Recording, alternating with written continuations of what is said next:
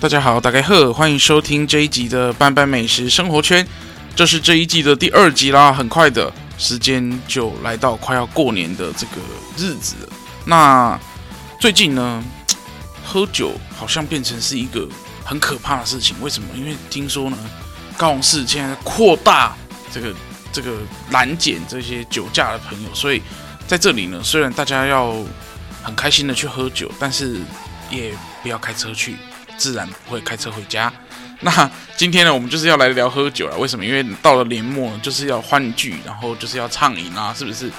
跨完年，台湾人非常幸运，有两次过年的机会。那这次呢，我们呢邀请到了一位呢，他是喝酒的专家，也是卖酒的专家。为什么呢？他开了一间酒吧，在盐城区的五福路上。那五福路可以堪称说是高雄市酒吧的这个一级战区了，哈。那他很成功的在疫情的这个考验之下呢，还可以顺顺利利的活到现在了哈。那这间店的名字也很非常的特别，通常人家都叫什么叉叉酒吧啦、叉叉什么的，他取了一个动物的名字，而且是两个动物，叫做鹦鹉螺。那他专门卖什么？他也跟人家不一样，他没有那么多花枝招展的这些调酒了，他主要呢贩售的是精酿的啤酒。那我们就来欢迎啊，这个鹦鹉螺的这个创办人 Johnny。嗨，大家好，我是鹦鹉螺的 Johnny。OK，首先哈，首先我要讲，喝酒不开车，开车不喝酒。OK，非常重要，这超级重要的哈。所以如果到时候听完去狂欢的话，真的不要开车去，就不会开车回家。好，不然你就会晚七天回家哦，知道吗？OK，那这一集呢，请 Johnny 来呢。不免俗，一定要来聊一下我们到底是怎么认识的。我们是在那个一个屋顶的餐酒会啊，我们也是喝酒认识的。你看，去喝酒的地方就会交酒肉朋友，而且那天就是很多肉跟很多酒，对，真的是很多肉跟很多酒，而且大家也吃的很开心，然后也喝了很多酒，但是我们都没有开车回家哦。哦，好，那天是在一个很棒的餐酒馆，叫屋顶餐酒馆，我觉得这也是一家蛮值得推荐的，高雄。这个历久不衰，它已经经营快二十年了哦。对，那它主要是以泰式的这个火锅跟泰式的啊菜，然后搭配调酒跟这个音乐，嗯，来结合的一个很棒的一个餐酒馆。那鹦鹉螺有这么多音乐热舞的空间吗？嗯，对，因为我们其实一开始我们定调就是我们希望是有一半是展演空间。所以我们在一楼的话，主要就是我们酒吧餐酒馆的部分。那二楼我们本来就是规划说，让各种不同的兴趣的人在那边可以有一个可以交流的空间。那我们在疫情期间，其实我们也搭好了舞台，所以现在其实是定期我们是有喜剧表演活动，就是知名的喜剧开港。刚刚上一集就是我在他后面，我压力好大。OK，不要压力大哈。而且我我发现那里有一个舞台之后，好像每一个人去表演之前，你应该要再放个那个国旗跟那个。那个蒋公铜像还是 国父铜像，是不是？大家表演前都还要先啊唱个国歌，这样应该不至于了哈，因为那是一个很轻松。复古趴的时候可能可以，是一个很轻松的地方啦。好，那嗯，开餐酒馆好像嗯，在这个疫情的这个期间开，好像不是一个很聪明的选择了哈。为什么会选择在这个时候啊、呃，选择了这个行业来嗯创办？那个巴菲特有说过嘛，就别人恐惧的时候，你就要贪婪。我们是危机入市，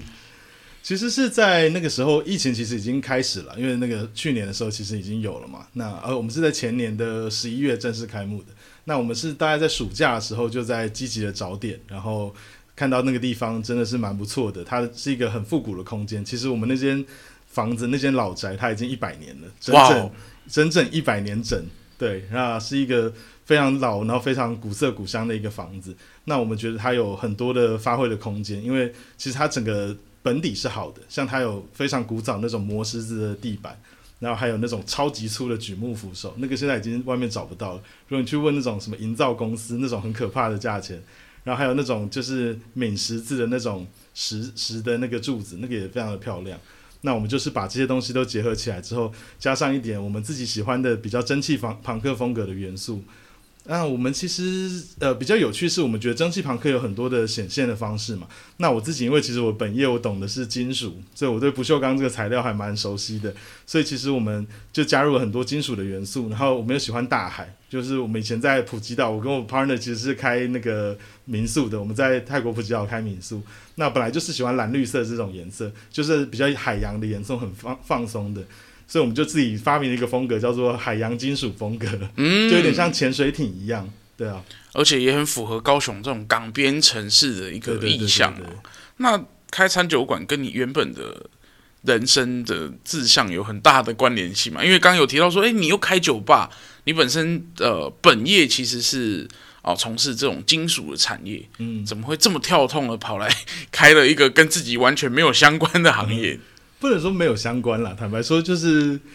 这这这件事就是我喜欢的嘛。那如果你热爱一个东西，嗯、那这这里是有这个需求的，你却没有这样的供给，那我会觉得蛮可惜的。因为以前在我在国外其实待过蛮多时间的，所以我自己很熟悉的是英式酒吧，就是那种进去好几个 on tap 的 IPA 啊.然后就很多人坐在吧台那边，你可以是两个人、三个人，也可以一个人去，你就是坐在那边喝。偶尔跟酒保聊个天，然后不不聊天也没关系，就坐在那边喝，就是度过一个愉快的夜晚。那台北也有蛮多的这样的地方，精酿啤酒这件事已经是一个趋势了。但很可惜是出了台北之后，目前我觉得台中、台南、高雄都还在努力中，都才刚起步没有多久，对啊，那我蛮希望说我们可以是前面的一个领头羊，对，就是先行，希望说把这个东西带起来。坦白说是，呃，消费者对这个东西还没有那么样的熟悉啊，我觉得甚至比普懂葡萄酒的人都绝对比懂精酿的人多，非常的多，对啊，所以我我可以说就是，比如说我略懂葡萄酒，可是比如说我在台湾懂葡萄酒的程度可能是第五千名、一万名之类，但如果是精酿啤酒的话，诶，瞬间那个排名就会拉，哎，往前走了，对对对，突然间因为懂的人太少了，嗯，对啊，那我们就希望说在高雄我们也可以有一个这样的店，那我们也是说我跟我朋友都非常喜欢嘛，那我们觉得有这个机会，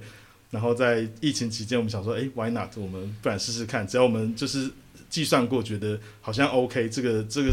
那个 model 是 OK，因为我们以前我以前其实是搞财务的，所以有点强迫症，我会去算那种就是各种那个收支啊，然后一些模拟一些情况，什么 best scenario 啊，然后 worst scenario 会长什么样子，那觉得说有这个潜力，那我们就做做看这样。嗯，因为过去我们台湾对喝啤酒这件事情好像都停留在。海产店啊，或者是停留在呃，我们就是去啤酒节啊，嗯、这样子一种比较好饮的这种感觉哦。嗯、那来到这种精酿啤酒，反而是可以有一个空间，好好的去品尝每一款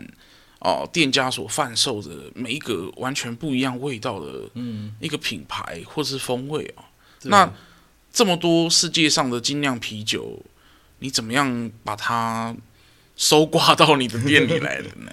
首先是我觉得台湾有蛮多很棒的代理商，坦白说，有一些代理商他其实很积极要引进很好的东西来。那可惜的是说市场还不健全了，所以很多东西曲高和寡。你进来，因为如果说百分之八十的台湾人对啤酒的认知是我就是在热炒店、海产店那种，诶，一一瓶那个台啤可能就是六十块、八十块这样子，那你就会觉得说，诶，那我为什么要花一百多、两百多来喝一个？就是奇奇怪怪的啤酒这样子，可是如果你把它当成一种呃美好的饮料的话，你把它当成一种就是很精致的农产品的话，你就可以想想见说，像食物也是一样嘛，它其实是有不同的品质、不同的技术在里面的。那除了台啤之外，我没有说台啤不好，我觉得台啤是一陪伴我们很重要的一个。当然，当然，当然，对，它在很多场合它是非常除了 CP 值高之外，它其实是因为。清爽那个又比较淡一点的拉格嘛，它其实配一些什么海鲜料理什么都是非常棒的。但除了那之外，其实我们还有非常多不同的选择。你的味蕾不应该只适用一种味道，我觉得还有很多很美好的东西等我们去开发。那台湾有非常多的代理商都在做这件事。那除了代理商进口一些很棒的美国啊、德国啊、比利时的这些精酿啤酒之外，更棒的是台湾有自己的精酿啤酒，我们在地酿的。那这些东西我真的觉得。没有喝过的人，拜托你赶快想办法找一天去拿一瓶来喝。这，嗯、我觉得这辈子没有喝过台湾自己酿的精酿啤酒，真的是太可惜的事。然后很意外是很多人没做过这件事。毕竟台湾有一个最大的优势，就是我们有非常浓厚的农产的资源哦，嗯、不管是水果啦，或者是呃这些呃米啦，其实台湾都种植的产量非常非常的丰富，嗯、种类也品种都很精良。嗯，那这些东西不拿来酿成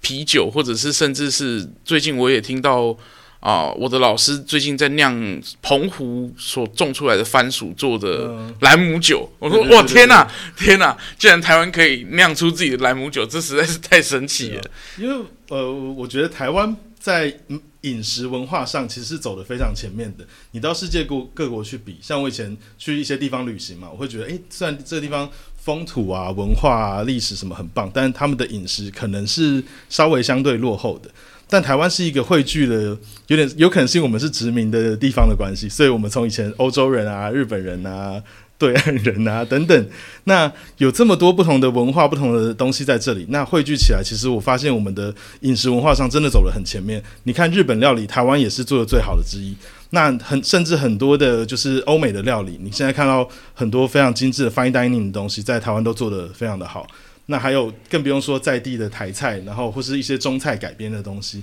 一些江浙菜啊，然后到最简单的卤肉饭、牛肉面，我们其实可以做的东西真的很多，而且我们对吃是讲究的，非常非常非常的讲究。我那时候去秘鲁的时候，天哪，他们他们的那个料理方式，我真的觉得我是一个就是煮饭，我只敢说自己中庸，但我去那边，我根本就是米其林大厨的等级。我觉得他们基本上就是把东西弄熟，就是、对，他就是那个河里捞起来的一条鱼，就是土味很重的，他就是。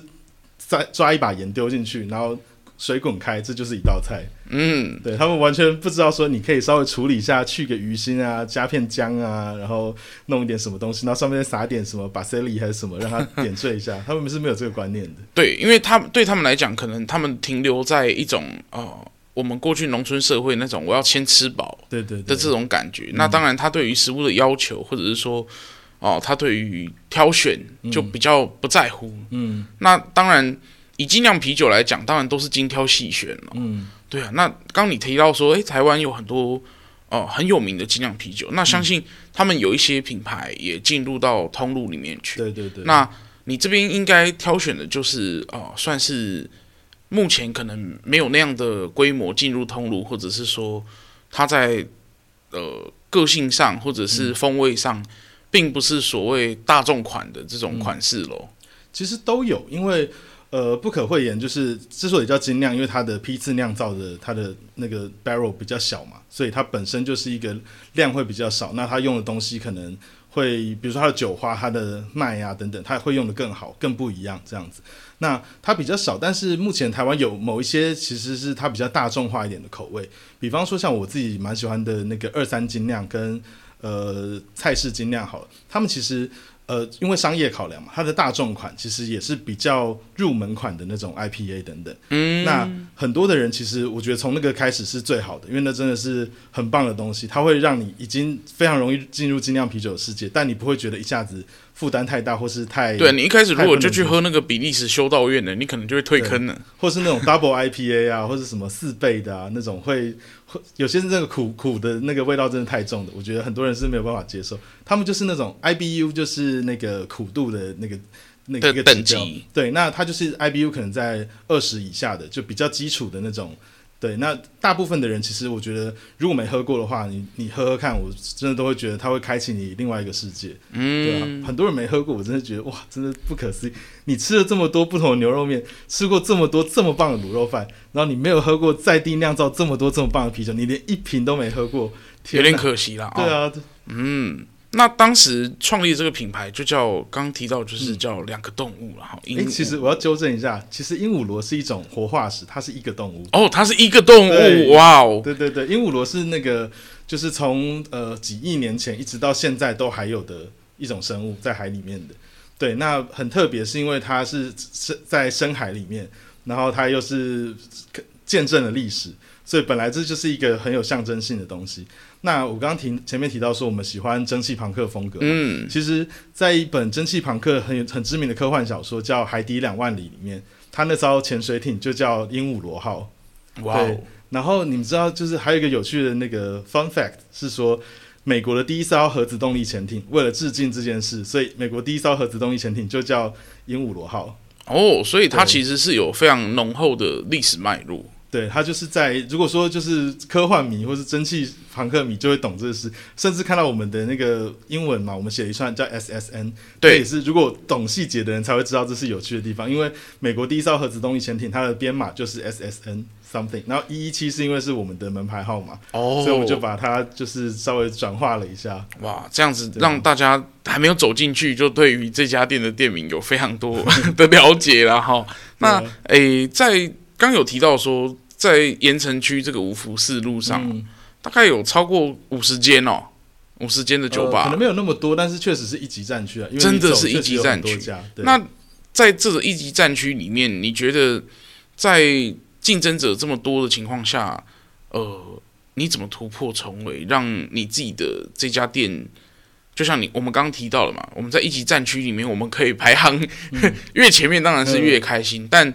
呃，你会用什么样的策略，或者是说，呃，什么样的方式来推广，让大家更知道这个地方？其实，啊、呃，你除了喝 whisky 喝调酒之外，嗯、原来在一级战区里面也是有这样子喝啤酒的一个地方。嗯，我不敢说突出重围了，因为就是我我一直比较相信说这个东西是大家共荣的，因为其实盐城这个地方比较古早嘛，它是以前的旧市镇，是那又在博二旁边，它其实现在是观光重重地嘛。那其实这边所有的店家，我们其实是在一个比较合作的态度，因为其实如果你一个晚上去走的话，有时候你不见得只在一家店，你有时候可能会 bar hopping，呀，两三家这样子，对，然后甚至有人比较疯狂，我说，哎，我们一一家就喝个一两杯这样子，所以其实呃，不是一家店可以。塑造起这整个氛围的，一定是说大家每家商店都都不错，每个商家都蛮好，大家可以串联起来合作，大家共荣，才会有更好的那个整整个地方才带动了起来。嗯，对啊，所以我比较倾向不是说我们突出重围，是我们提供一些不一样的东西。那我觉得我们在那条路上比较直接，就是说大家卖的是台啤、百威，然后海尼根等等，那我们是唯一一个我们的啤酒没有一个跟人家一样的，嗯，就是全部都我们有一百多种跟别人不一样的酒。对，甚至就是我们库存里面啊，就是因为我们外面不会放那么满嘛，有时候就是会定期换，所以其实我们里面是有至少三四百种不同的啤酒是可以一直拿出来轮换的。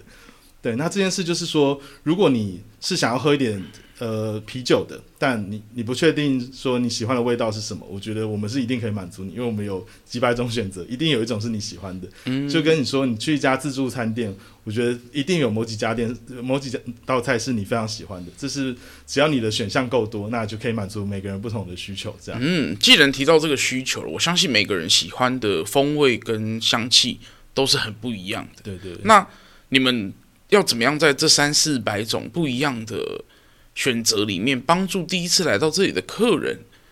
嗯、第一次就猜中他喜欢的款式呢？嗯、当然就是有一些基本原则啦，就是像比如说厉害的那种 bartender，他本来就会看一个人的外貌什么，稍微去猜一下他的喜好嘛。但其实这个最直接，你还是要有点 KYC，你还是要先那个最好是最好方式，我们都会请我们的员工，就是你要稍微了解一下说对方，比如说这个人他是非常爱那种浓厚苦涩的味道的。那一定你就是要推给他重一点的东西。那有些人就是喜欢水果香气的，但有些人喜欢麦香的。像其实喜欢水果跟喜欢麦香，他有时候可能是真的是味蕾上是非常不一样的。因为他喜欢酸甜口感的人，跟喜欢那种就是哇很浓郁的麦香啊，或是很清爽的那种就是回甘的那种味道，真的都不一样。那有些人是比较极致，就是他完全不能吃苦的，可能人生太苦了，他已经不能再接受，他只能喝甜的。对对对，他一定就是要甜或是清爽的，他可能就觉得哎，就是比较清淡的拉格或是小麦啤酒，这就是他可以接受的极限。他就是只要是 IPA，哎，一律不行。所以你会看到有些人隔壁桌在喝，说哇这瓶酒他妈太好喝了吧？怎么会这么好喝的啤酒？但你拿去给他一口，他会说哇干，怎么这么难喝？这什么东西？这是啤酒吗？这能喝吗？他们会有非常不一样的想法，但你就是你必须要给比较符合他需求的东西给他，这才是有办法满足他的。这是味蕾这件事太因人而异了。嗯嗯，所以你们会从一开始跟他的沟通之中，嗯、慢慢的去推测说，哎、欸，他可能比较适合哪一些，啊、那慢慢的去。找出从这个很像大海捞针一样，从三百多样的资料库里面。但其实没有到那么复杂，因为其实像一定有一些偏比较大众的酒款，嗯、它是如果大部分人你第一杯我们会建议你可以先喝的，它可能是比较清爽一点、比较入门的 IPA，比方说像二三的这种文青不要喝啊、Number One 啊这种，它就是一个比较适合说当第一杯的酒。那后面你你如果说哎你可以接受的话，你可以再往更更深一点、更厚一点去喝。对啊，然后像比如说有些女生她比较娇滴滴的，她就说啊，我就是喜欢甜甜什么，那美酒。对，比如说你就是给她比利时的那种水果的那个啤酒，那就一定不会错，就是一定有她喜欢的味道。这样。嗯，不过我看到在鹦鹉螺的呃酒款里面，里面有分成了这个瓶装的，嗯，跟现打的，嗯，那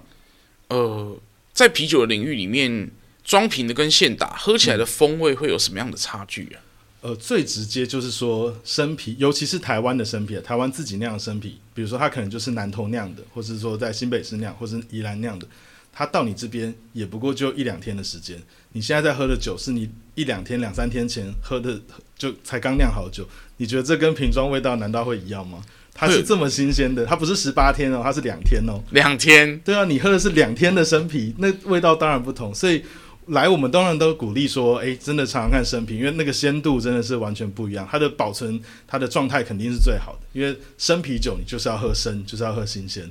对啊。那呃，瓶装的话一定也是有呃非常棒的，就是因为瓶瓶装它可以。容纳的那个味道又又更多不一样嘛，因为我们没有办法说进 几百只不同的生啤，所以有很多不同的味道，尤其是像国外一些比较少见的啊等等。那当然，现在瓶装的技术、酿造技术跟它的保存技术都已经越来越好了，所以一定有很多瓶装，然后是铝罐装的啤酒是非常棒的。那我们都会推荐说，如果你进来，那你不知道喝什么，一定是从生啤先开始喝，然后你已经。都大概都试过之后，然后你要再更进阶的话，要尝不同的味道的话，那我们会开始推荐你单支的不一样的东西，因为还是有很多非常非常细致的东西可以去尝试。像呃，我想特别介绍一个叫 Cascade 的啤酒，它是那个世界百大啤酒，那它是做比较高端一点的，它是那种就是精品等级。对对对，它是有点像，比如说就是有点像葡萄酒里面香槟那种感觉，是，就是比较精致在酿。那它可能有那个桶藏教程这样子，那所以它的那个。果香那些会非常浓郁，它是酸皮为见长的，它的酸皮酿非常棒。它一瓶可能就是零售价可能都是一千多块，就一瓶啤酒七百五十 ml 就是大瓶那种。嗯，但它是真的非常浓郁，非常香。那个就是只有到你如果懂啤酒的人，就是诶、欸、有一段时间在喝的，你看到那个东西就会觉得哇，这好珍贵，这好，很像在朝圣的那种。对对对，看到那个东西就会，但一般人看可能就觉得哇，干怎么他妈这么贵？就这种东西有必要喝到这样吗？但是就知道它好的人就会觉得哇，这个很珍贵，可以试试看。嗯，对。那以目前呃来到这里的客人，他会不会有告诉你说，哎、欸，因为我我相信喝酒就一定要吃东西。对对对。那他一定也会对你们的食物有很多的问题。嗯，那你们呃，以虽然是以精酿啤酒为主商品，嗯，那你们在搭配的餐食上是走什么样的风格提供给消费者？嗯，我们现在提供的餐食就是美式的，因为其实它是我过去就是在国外混的时候，其实我发现酒吧里面最适合搭啤酒的东西，其实确实是讲直接一点，就是它其实是偏油腻一点的。对，那你你会发现说，比如不管你看意大利人，就是他们喝。呃，为什么喝比较酸的酒？因为它需要解腻，所以你看披萨、意大利面都是虽偏油一点，比较浓郁一点，那它需要一些酸度或是一些不一样的东西刺激来把它平衡掉。那所以，呃，我们后来发现说，比如说汉堡，如果做了好吃的美式汉堡，然后好吃的薄皮的脆的披萨，然后还有很多的下酒菜，或是说你就是酱油调的好的意大利面，其实你拿来。搭那种爽口的啤酒，或是再深深层次一点的东西，都是非常适合。它是蛮百搭，然后又是那种就是如果一聚会里面它非常万用的食物，包括炸物其实也是。我后来觉得说炸物它跟卤味异曲同工了，它就是一个你在好的环境之下、好的气氛围之下，就是大家一群人的时候，你吃这种就是脆脆的、香香的东西，你本来就有一个天然的满足感，那你再加上就是几瓶好酒，哇，那个就是一一个美好的夜晚，就这么简单而已。嗯，OK，那我相信在喝啤酒的当下，你你你你最先他从端上来的时候，你一定会先品尝到它的整个泡泡传出来的那种嗯。香气，对，那那个香气在你喝下一一喝下第一口的那一瞬间，你就会觉得哇，这个这个整个味道会在你的嘴巴跟鼻子这边散开，嗯，然后吞咽之后，你从那个喉咙冒出来的那个感觉，嗯，我相信是喝啤酒跟喝其他酒类很不一样，毕竟它是有气的，嗯，那呃，在这个啤酒的领域里面，这么多的啤酒，你目前所涉略的，你自己有最喜欢的几款可以推荐给大家？呃，我们可以从可能诶入门的一款、嗯、啊，你刚刚提到这个是比较精品的，嗯，那我相信大家可能就像你你你刚提到，所有人台湾人怎么会没有喝过台湾自己所精酿的啤酒？嗯，推荐大家三款吧。嗯哼，我不敢说就是。推荐，因为这件事有点难推荐，是因为每个人的口味确实不同嘛。但不，我们以个人观点来说，你但我觉得我可以推，就是我自己觉得喝了觉得诶非常有趣，这件事是经验，值得会推荐给别人的东西。嗯、那我觉得最近的一个很有趣，其实它也不是最近，它已经在国际有得过奖，它在那种国际啤酒大赛是有得奖，就是有鬼啤酒。有鬼啤酒它出了一个叫芭乐盐小麦的啤酒，芭乐盐小麦，对。芭乐盐小麦，它就真的喝下去就是芭乐，就是新鲜芭乐味，微酸。然后有趣的是，它还附你一包梅粉，你就是所以要把它加上去。对，就你先喝原味，然后接下来慢慢的加梅粉。你可以先加一点点，然后尝，因为梅粉它会提味嘛，它会有一个天然的咸咸酸酸的味道，它是会让那个整个芭乐跟小麦的味道再再释放出来的。所以你可以以你的口味再多加一点，然后去享受那个，就是你在那个气泡口感中，而且芭乐天然就是很清爽的东西，是它就像说你喝白酒在喝那个 Sauvignon Blanc 一样，它就是有一个哇很清爽酸酸的感觉，然后它又带着气，然后你又再加了那个梅粉画龙点睛，算是蛮蛮一个参与性十足的一种喝法啊、哦。对对对，那个我真的觉得哇，这个真的是一个很很创举，而且那只有台湾喝得到，我真相信你去。世界各国，你真的喝不到这个东西。嗯，对，对啊，所以这个是，是一种台湾之光的感觉。对对对，而且这个是很容易入门的东西。台湾，你只要你你敢吃芭乐的人，你应该都会觉得，哎、欸，这个酒真的很不错。嗯，对啊，这个这个 我有喝过了，非常的喜欢。对啊，因为它它其实就算是现在是冬天，大家会觉得说啊，喝啤酒那冰的东西。嗯，但其实你会发现它。呃，在味道上是非常非常容易接受，嗯，然后它也不会像刚提到就是麦香味比较重的那种啤酒，让你会觉得说一开始就产生苦味跟抗拒，嗯，对啊，算是很很很好喝，真的很好喝，很对。很妹的一款，比较妹酒一点。OK，那如果他是这种所谓的重度成瘾者，你会推荐他？哦，如果是重度成瘾者的话，那当然就是真的，他要比较重一点的，比较 double IPA 这种的，就是它的 IBU 比较高，那它的层次会比较多。那我觉得这个的话，我自己蛮喜欢的是，之前我们店里面其实也卖的很好，只要呃，可能他喝啤酒喝的多了的那种大叔，精酿大叔对，留着胡子那种大叔进来，他喝到那种就是，哦，哎、好，再来一杯，再来一杯，然后就是有那种外国人进来说，fuck，what is，what is this，wow，it's so good，就是它是。那个有一有一款叫好多水果，好多水果，你，你听好多水果听起来好像说哦果香四溢啊，就是是不是很那种清爽的那种酸甜之类？它不是，它是它好多水果意思是因为它加了很多种不同的酒花，所以你闻的时候会有不同的酒花的香气。嗯，所以你喝你可能会觉得哎有淡淡的柑橘味，哎好像这又有一点点不同，一点点苹果或是那个。甚至有一点那个青青的桃子或什么，就是各种不同水果都带一点点百香果啊，什么都都是你会觉得有一点，但又些许对些许些许。然后你下去的时候，呃，我觉得它比较，它其实，在那个 Double IPA 的领域，它其实也没有到很重，但我觉得对一般人它就已经很重，它是有一定的苦度在，它很厚实，所以喝下去它是浓郁的，然后很快是它会带上很多的香不同的香气上来。所以这是一款说，如果你喝稍微重一点的话，那这个真的是一个你喝下去你会觉得哦蛮带劲的。然后你喝完这个，你会暂时回不去其他比较清爽的啤酒。所以这个通常要当成那一天的最后一杯。对对对，或是至少是倒数的，不然因为你这个喝完这个再去喝那个清爽小麦啤酒，你会觉得怎么都没有味道啊。对啊，会觉得哎是在喝什么？就会突然味蕾已经回不去这样子。嗯，这个算是重度成瘾者去到。鹦鹉螺可以喝喝看的一种酒款。对，这个我们特别推，是因为它是它的那个瓶装的话，我觉得呃，我讲比较直直白，就是瓶装，我相信表现真的跟生啤有一个差距在。嗯、那所以因为我们有生啤的关系，它新鲜出来的那个味道真的很棒。所以我真的推荐说，就是我们生啤有开的时候赶快来喝，那个也是我们常态会放的，就有时候偶尔会就是换一下别的酒款，但那个是因为我们觉得。真的蛮好喝，蛮适合，就是如果你喝稍微重一点的话，它是台湾一个很好的选择。嗯，对，那个的话，我自己个人蛮推荐的。第三款我想要请请你推荐啊，就是我相信很多人去不管去跑酒吧还是吃饭，他一定要做一件事情，嗯，相机先吃，嗯、手机先吃。嗯、那我相信一定有那种瓶身超级漂亮、超级特别，嗯、会想要跟老板说。我可不可以连酒瓶一起带回家？嗯的那种酒款有没有这样子的一个造型，或者是说它在啊呈现的酒杯上，或者是说它的图样，嗯，非常非常的吸睛的。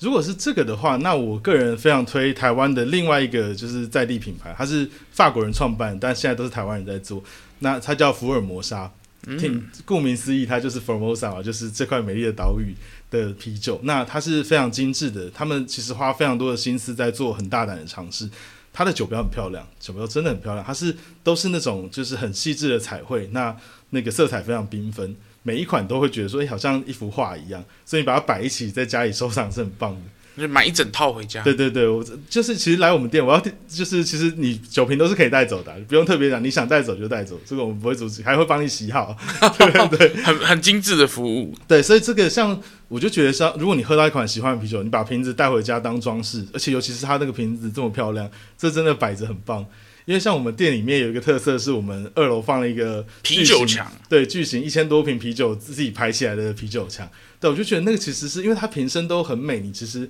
组起来它是一个艺术品。我现在自己家里也在想说，自己要不要就一弄一个墙，然后就喝起。好的啤啤酒瓶，我想留着，但又就塞在箱子里又不太对，所以你之后也会想说，那我就弄一面墙来把它放一下好了。嗯，所以如果你是喜欢、嗯、呃这个拍拍照。嗯、或者是说可以跟朋友炫一下，对，就可以考虑这个酒厂的一个酒款。那他们有呃什么样呃特别的组合，还是说，哎、欸，它其实是单支单支的在贩售，嗯、然后才组成一套的这种、嗯、这种拼图的这种酒款？他自己其实当然他的那个瓶身设计上，它是有一个逻辑在，它有一个系列性嘛。对，但因为我猜一般消费者的话，其实我觉得应该都是从单支开始。那如果你尝了这个酒厂，你喜欢这个东西的话，那你就可以再慢慢往下搜集。你可以每次喝个几种不一样的，然后慢慢把它搜集起来，这样子。嗯，嗯，那他就得啊，应该是说这些这些这些每一个酒标都有属于他自己的特色跟个性。那回到我我我一开始接触到和精酿啤酒，其实就是。国外这个比利时修道院的这种很传统的呃酿啤酒的方式，那、嗯、呃我就会想要请问说，哎，修道院酿酒的方式跟现代化酒厂酿酒的方式有很大的差别吗？其实修道院这个是说比利时那边他们像呃修道院，他要给一个类似认证或是许可这种，那让某些人可以某些人某些酿酒的那个厂商他可以去做这个东西，因为他们当然有他们一定的配方啊这些的，但呃我必须说就是呃比利时的东西很美好，这个我觉得同意哦，它是呃但我我要提醒的是说，因为比利时是一个高纬度国家，它是很冷的。所以它常年都是在非常凉爽的气候，所以他们非常适合喝这种很浓郁、很香，然后你开瓶就觉得哇很厚实的这种感觉的。冬天喝真的太棒，那他们夏天喝也很适合，因为夏天比如说十几二十度的时候，你在路边喝一杯也是非常棒的。那所以他们有培养这样的很精致的这个喝啤酒的风格，那都是喝这种偏比较浓郁黏腻口感的。那但是我必须提醒你说，台湾是一个亚热带的地方，很热，尤其是高雄根本没有冬天啊。对对对，那其实是在一个三十几度的地方，显然你跟一个十几度甚至个位数的那个温度的地方，其实适合喝的东西，我觉得没有那么一样。尤其是大家如果说你在外面，诶有点流汗啊，或是觉得有点闷热的时候，你要喝个东西的时候，台湾其实这种比较清爽化的啤酒，我们在地酿的这些啤酒，其实是更符合台湾人的风格的。对，那当然冬天的时候，如果说诶大家不太耐寒，你冬天去喝比利时啊、德国这种比较浓郁的啤酒，我觉得是非常棒。这也有点季节性了，因为一定像二十四节气嘛，你一定有什么是时间适合什么样的。因为我记得有一个酒厂，它的啤酒就是二十四节气，啤酒头酿造。对，啤酒头酿造，这是很很酷的巧思，而且它是真的有它的逻辑在，因为你一定有说不同寒暑啊，然后你不同的状态下，湿度不同的下，你其实比较适合喝什么样的东西。嗯，对。但我发现，在近两年，在大家对于啤酒的讨论上，有一个话题想要问问你的看法哦。很多人在讨论说，哎，喝啤酒到底要不要加冰块？嗯，这个是很多人，嗯，到底有没有一个正确答案？说不定没有。但你觉得喝啤酒加冰块这件事情你的看法是什么？我觉得我尊重所有人不同的选择啦，因为这本来每个人的。喝东西或什么，这没有一个标准答案。可是我个人，我还是建议不要了，因为精酿啤酒这个东西，它的它本来的那个滋味啊，跟它的不管是酒精浓度啊、酒体啊，跟它整个尾韵啊、它整个香气的这些，它是有一个他们酿好就酿酒师酿酿酒师出来，他觉得比较好的比例的。那不管怎么样，你冰块都会稍微破坏掉这个比例。嗯，对。那所以都是建议说，如果你喜欢喝冰一点，就把它喝冰稍微冰一点再喝这样。然后其实精酿啤酒其实不太像。台啤之类适合那么低的温度，所以很多人可能会说什么：“诶，我的啤酒好像不太够冰。”但因为你太冰，喝起来所有的啤酒都是差不多的。就比如说，你说一块上好牛排好了，你把它煎煎个三十分钟，变成全部都肉干，对，都是肉干。你再好的什么 Prime 啊，什么全部都一样是肉干，什么神户牛什么牛都是一模一样的，就是一块硬硬的吃不出味肉味的一一块肉而已。所以说，如果你把很好的东西，你把这个啤酒冰到就是一度、两度、三度，其实那是有点可惜的，因为你呃，我们的味觉、我们的味蕾在比较低温的时候是比较会被麻痹的，你是尝不出太大的区别的。所以其实那个时候你来喝这个啤酒的话，你就觉得哦，是冰冰凉凉的，但也就是冰冰凉凉的一种饮料，对，就少了一些呃，你可以尝试到不同的感觉。对，所以当然是台湾天气比较热，所以我可以理解说大家希望把它冰多一点，但是。呃，我们都会说，我们当然，我们啤酒有冰箱冰出来，你刚现压出来的时候，确实是两三度没错，但因为室外环境温度的关系，所以其实它很快就会上升到可能十度、十几度左右。那本来精酿啤酒这个东西，它最适合品饮的温度就是在十几度。当然，你依不同的啤酒的品种种类，那它会有一些不同的适应温度，但大致上就是说，你真的不要喝到太冰。但当然也不要说二十几度这种，对对对，十几度这个范围其实是还 OK 的。就是如果说台湾人就是不太懂怎么抓的话，你真的就是说，诶，你出来一下下，可能它八到十度啊，十二度之类，这就是一个相对来说比较安全的 range。是你觉得，诶，它整个凉爽程度够，可是你又可以闻得出它的这个这些香气，然后你品尝下去之后，它的那个对你的味蕾的刺激啊，那些该点到的那些味道是有出来的。嗯，嗯，我相信在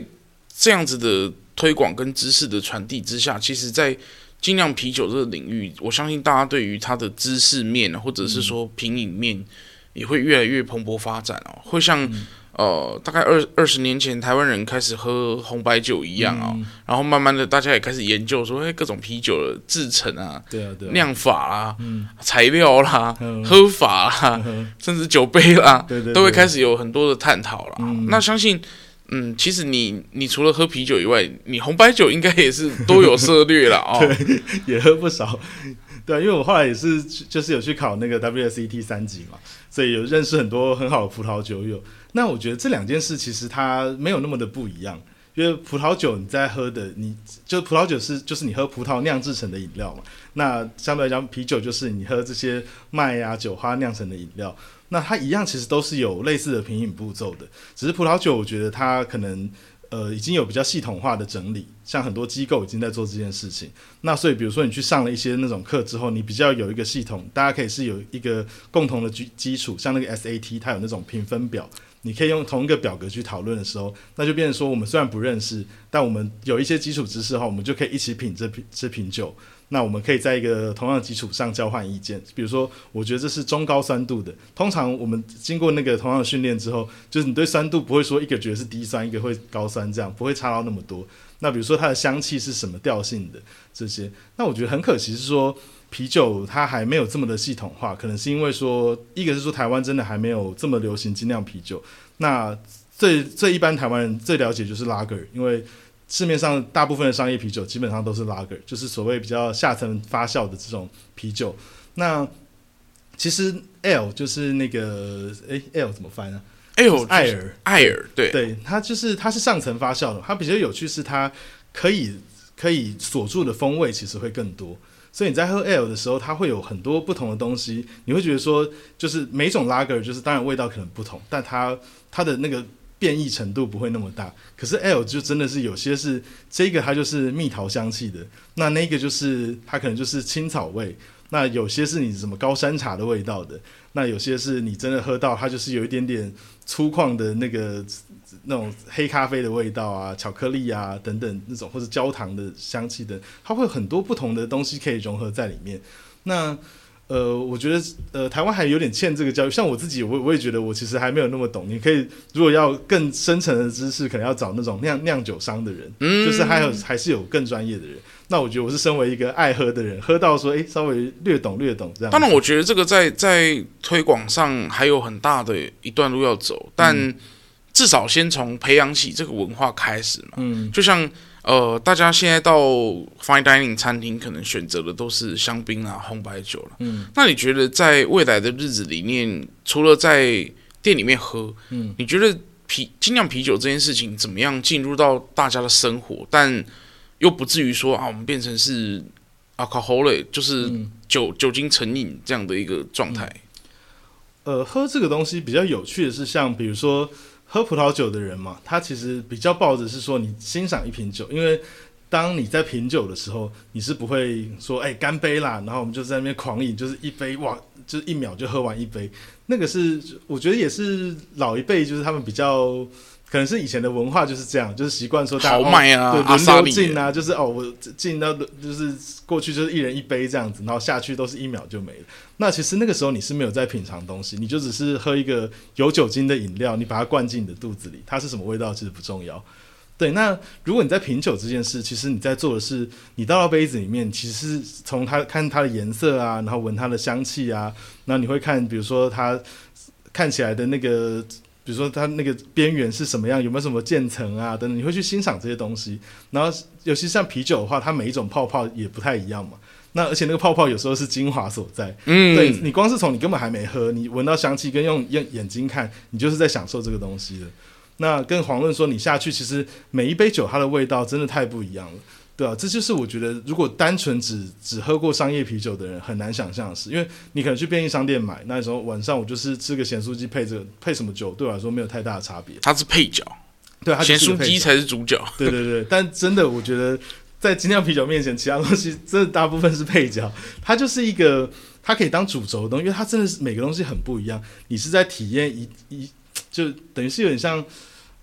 一个个很不同的旅程，因为每个都它都是一个味觉的饗宴。你真的喝下去，你会觉得哇，这这真的很好喝。它你可以一直去体验不同的东西。那我觉得，当然有些人成成吃的，他会去分析说，哇，那这是什么调性？这个是 stout 黑啤，然后它里面的那个哦，这这么浓郁的这个咖啡香啊，怎么样？那有些人会去做这些比较系统性嘛？我觉得其实是需要有人开始把这些东西整理下来，变得有点像葡萄酒的 WSET 这样子，嗯，说是可以让大家说，哎，开始可以学习这个东西的。对啊，像我现在是觉得就是略懂的状态嘛，但我觉得，比方说啊，就是以那个藏葡萄酒来说，台湾一定有一堆比我厉害的人，家里藏了一大堆厉害的葡萄酒好酒。但比如说，如果以精酿来讲，我搞不好就是台湾前几名，我们家藏的精酿可能就是全台湾前几名的。然后，真的真的真的真的，因为我现在打开那个柜子里面是满满的一箱一箱的精酿。哦，对啊。那以这么多的种类的情况下，当时你是怎么样去发掘这样子的东西？其实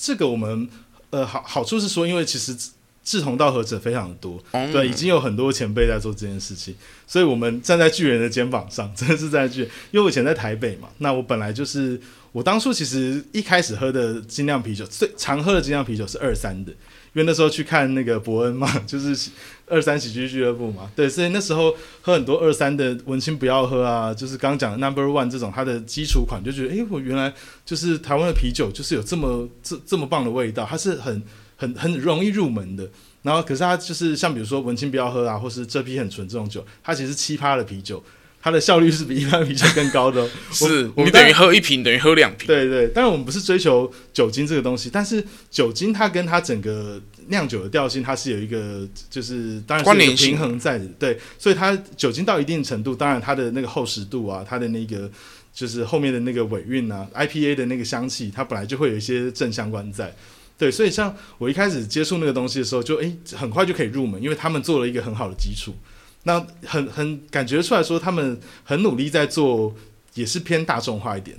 那这个东西绝对没有不好，因为就是大众需要的就是这个东西。因为你如果一开始做太进阶的东西，真的是曲高和寡，没有人可以接受，就变只有少数孤芳自赏、啊，对懂喝的人，那就变他的一个是商业考量，你的销量会非常惨淡。那再来是这个东西推不出去，也真的很可惜，因为它可能很好，只是没有人懂得欣赏它的好。对，所以有这么多的巨人，就是这些台湾酿酒厂，他们都做了这么好的东西在那边做准备，所以我们那时候要做的其实不难，我们就只是放出消息说我们要开店。那有些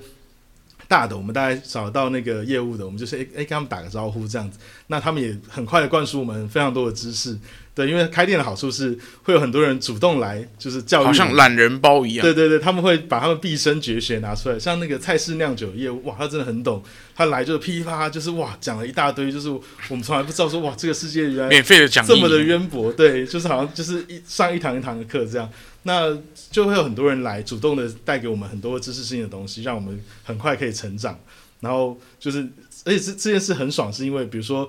如果说你把这个都故事换成是什么，我在学物理啊，学学微积分什么，这件事可能就没有那么 sexy。但你在学这件事，他们来，哇靠，大家就开始喝喝起来，然后就是哇，喝这么多这么棒的东西，对吧？这是一个很愉快的过程，就是它是一个超级棒、非常有学习效率的东西，因为你会想要一直学，你不会想停下来，就跟吃东西一样，对对对，对，就跟品品品尝食物跟品酒都是有有一些这种相关性，毕竟它是一个。感官上非常刺激，然后很开心的一个活动啦。对啊，那当然喝酒之外，诶，我相信刚刚有提到说楼上有一些空间嘛，哈、嗯，就是说，诶，一边大家在饮酒之余，也可以做一些娱乐性的活动。嗯，那除了看看喜剧啦，嗯，诶，我记得好像前几天有听到说，诶，你们那边除了喜剧看表演之外，还好像还有诶举办一些其他相关的呃。其他类型的活动，大概有什么样的活动在这个空间来做举办？就我们呃，其实办蛮多的，包括说像跳舞的舞会，其实我们之前就有合作一些像 Bachata 或是像那个呃，就是一些 Salsa 啊，然后还有那个 Hustle 之类的。那下礼拜呃，下下礼拜就一月二十二号，其实就有一场很特别，是 Swing Dance。就如果你喜欢这种摇摆舞的话，真的可以来试试看，因为它是就一九二零年代的，就是很棒的那时候流行的东西。那我们是走就是比较复古的这种风格，所以如果说那天可以的话，大家就 dress up 穿这种就是很复古的这些服装来啊，然后大家一起就是共襄盛举，因为它前面会有教学，所以完全没有任何基础。像我本人，我就是一个就是手脚没有那么协调的人，可是像有这种老师去带，我都会想说，那我当然就要去，然后好好学一下，然后。享受一下这个氛围，这样。嗯，那如果要想要参加这个舞会，或者是说之后有相关的这些诶活动的讯息，可以到哪边去看啊？嗯，我们的那个粉砖上面都会有，所以可以 follow，就是在